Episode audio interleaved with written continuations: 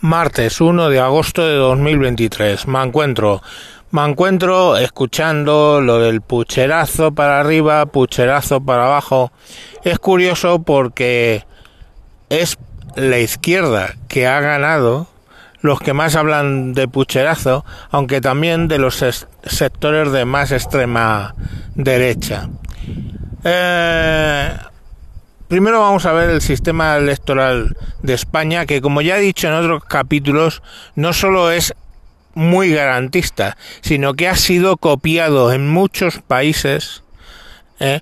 porque nos permite rápidamente dar un resultado la misma noche electoral y punto segundo, mucha gente aleatoria vigila el proceso.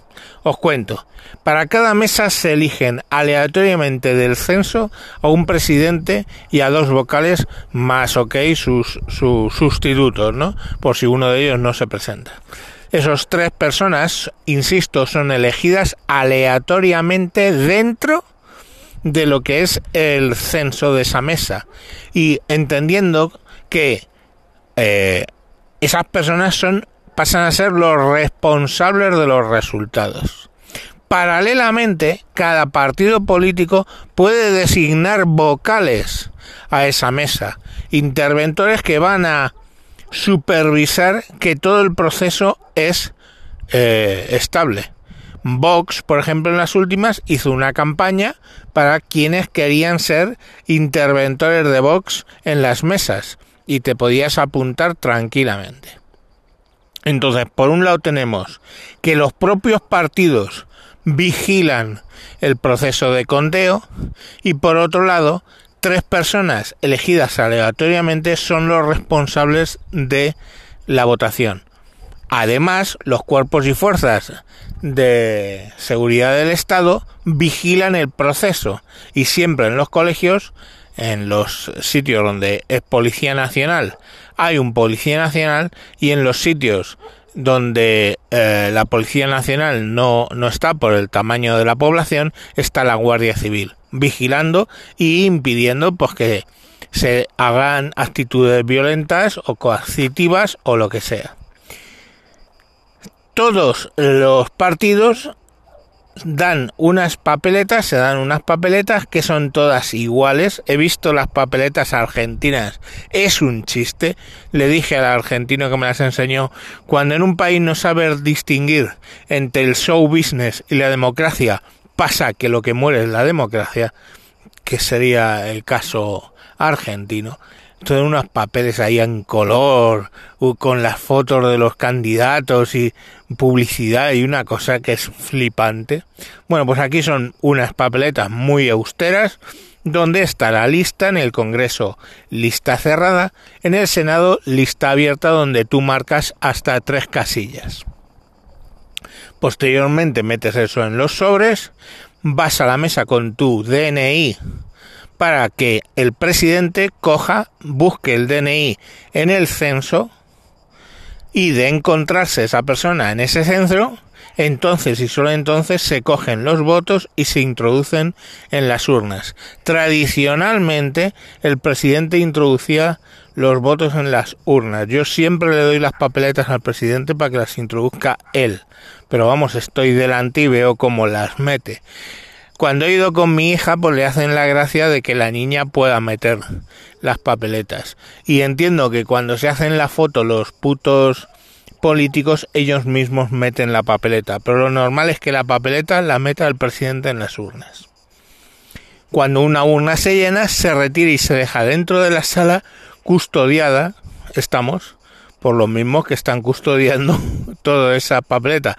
Con lo cual, las urnas han de ser transparentes, eso es en España, en otros países son cajas de cartón. Coño. Y, eh, bueno, pues básicamente son transparentes para ver que vienen vacías cuando se instalan, lógicamente. ¿Vale? Cuando se llena una, se saca otra vacía y se sigue. Bueno, el proceso de, Dan las 8 de la noche, se cierra la mesa electoral, votan los que están en la propia mesa y a partir de ahí se sacan las papeletas de las urnas y se ponen a contar, a agruparlas por eh, el número de, o sea, por partidos, ¿vale? Entonces eso se hace muy rápido, básicamente se pone, luego se cuentan, las cuenta el presidente, las cuentan los vocales, las cuenta todo el mundo, cuando se da claro que para el Partido Socialista, por ejemplo, en esa urna hay mil votos, en un acta se apunta mil votos para el Partido Socialista, 910 para el PP, no sé cuántos para otro partido. Se apuntan los partidos en ese acta y el acta la firman los que estén presentes. ¿Vale? A ese acta, además, se añaden, esto es importante, todos aquellos votos que se hayan declarado nulos.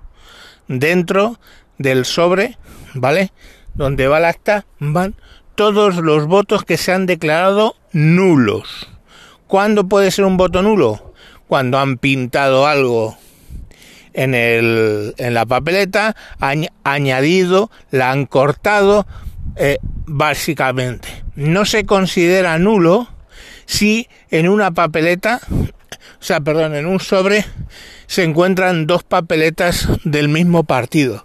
Se entiende que alguien ha cogido eh, los papeles y como se quedan pegados a veces, pues bueno, uno o más del mismo partido cuentan como un solo voto y no es nulo.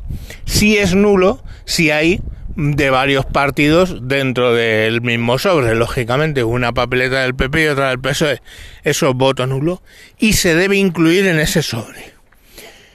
Cuando ya está el acta completa, se cierra el sobre y se firma, ese sobre lo lleva el presidente de la mesa, que recuerdo es una persona aleatoria escogida del, del censo, custodiada por las fuerzas y cuerpos de seguridad del Estado, lo llevan a, eh, a la Junta Electoral Central.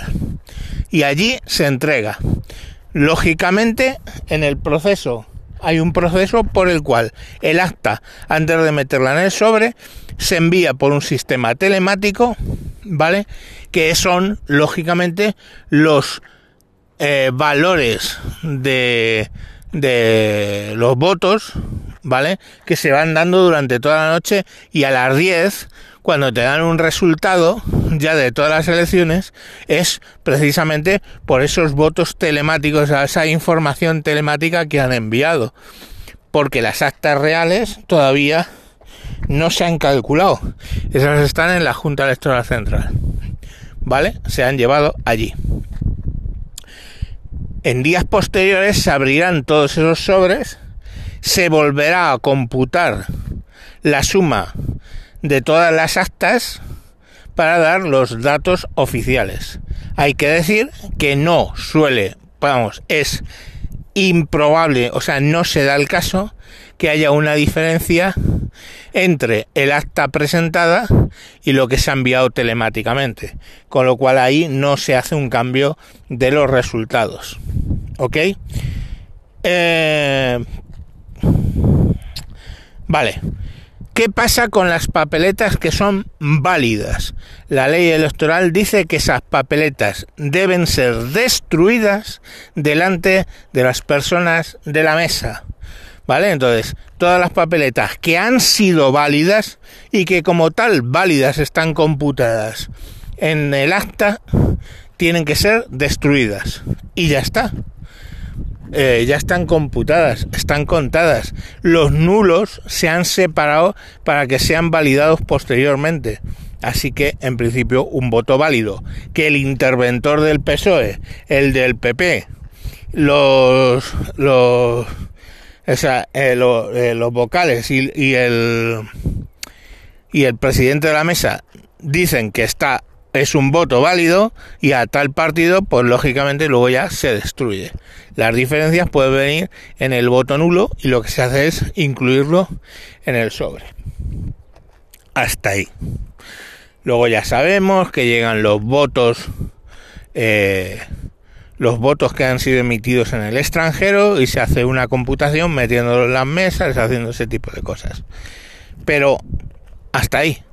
Por cierto, los votos por correo han llegado en el momento de computar las, las mesas, en ese acta, están los votos eh, eh, por correo emitidos para esa mesa. O sea, yo cuando voto por correo, digo, voto en la mm, distrito 1 de Galapagar, eh, sección 2, mesa B, pongamos por caso.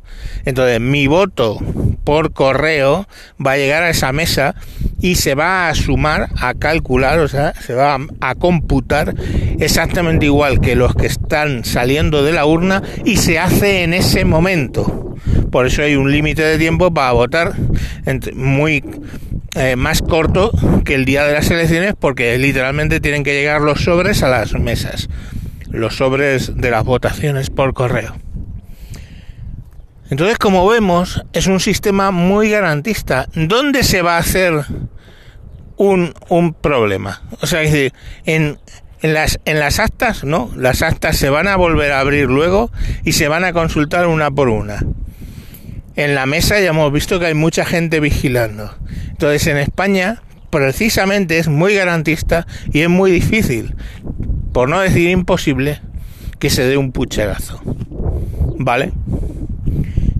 Tendrían que estar implicados incluso los interventores de los partidos contrarios al beneficiado por el pucherazo. Ahora, ¿qué es lo que están diciendo como demostración de que ha habido pucherazo? La diferencia tan absoluta que hay entre los resultados del Senado, donde hay mayoría absoluta del PP, y los del Congreso, donde el PP no llega a eh, poder gobernar seguramente. ¿Por qué se da esa diferencia? Conmigo no hay pucherazo, no hay mierda y perfectamente es posible, como de hecho pasa, que cada persona vota a los senadores del partido que ha votado en el Congreso. Si yo al Congreso voto a Vox, las X las pongo en Vox. Eh, ha habido casos donde se ha dicho votamos uno, uno y uno, o sea, al PP, a, Ciudadanos y a Vox. Y bueno, ha habido una serie de, cosas, pero en general la gente vota lo mismo. Porque pues los resultados no son los mismos. Para contar los votos del Senado se hace lo mismo, están los interventores y allí se tarda bastante más en contar el Senado porque hay que ir viendo persona por persona. Quiero decir, fulano Pérez, este señor ha votado a fulano, mengano y zutano, y el otro a fulano, mengano y palancano. Pues coño, son los votos son distintos y se tarda en más manual. Pero al final lo mismo. Se hace un acta, se meten, se meten los votos nulos, etcétera, etcétera, etcétera. ¿Vale? Entonces ahí no está el problema. El problema es cómo se computa cómo se calcula los senadores y cómo se calcula los congresistas. Los congresistas se, se eh, hace de manera proporcional con la ley DONT, con la ley de DONT. No me voy a poner a explicarla aquí.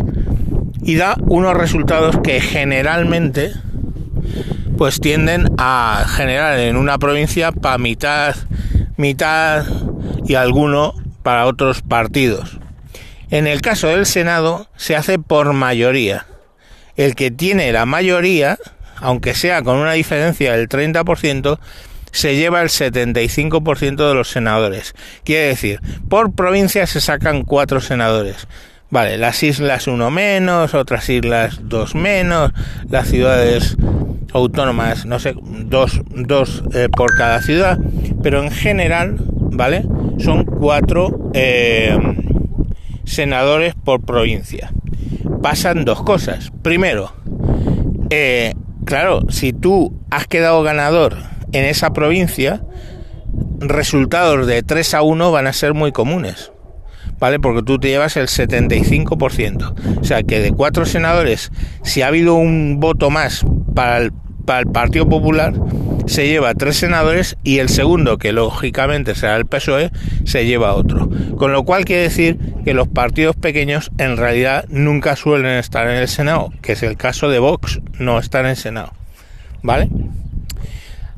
también hemos de entender que los senadores se eligen una cantidad de senadores, pero luego hay senadores autonómicos que son elegidos por el gobierno autonómico en ese momento y luego un senador más por cada millón de habitantes a nivel de eh, autonomía, con lo cual quiere decir que luego hay un aporte y si bien el Congreso son 350, el Senado varía en función de la población de España, lógicamente, eh, pues ahora mismo son 208 senadores.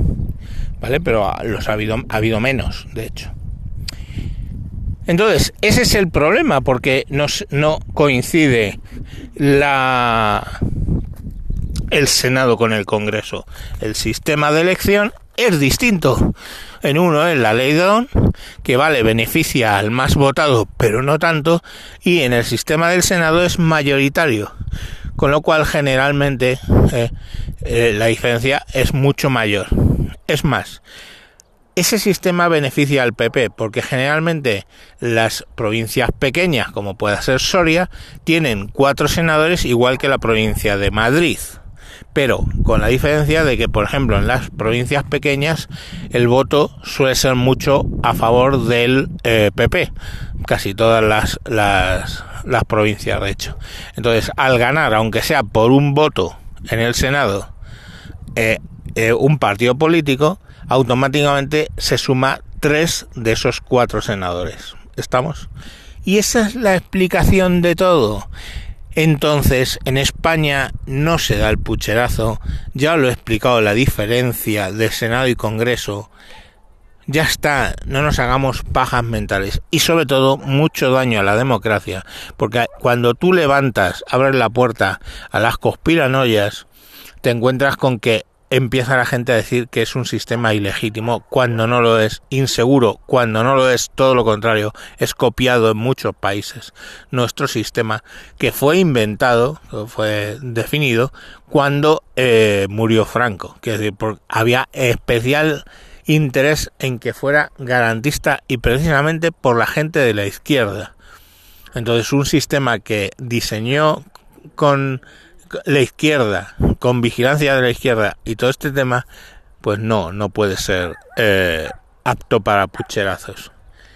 Y bueno, pues tenemos al albise ahí haciendo cábalas y gilipolleces, por un lado de la izquierda, tenemos por el lado de la derecha a tontos del culo de Vox diciendo tonterías, pero la realidad es que nuestro sistema electoral es muy garantista y pues todo lo que se ha comentado tiene su explicación.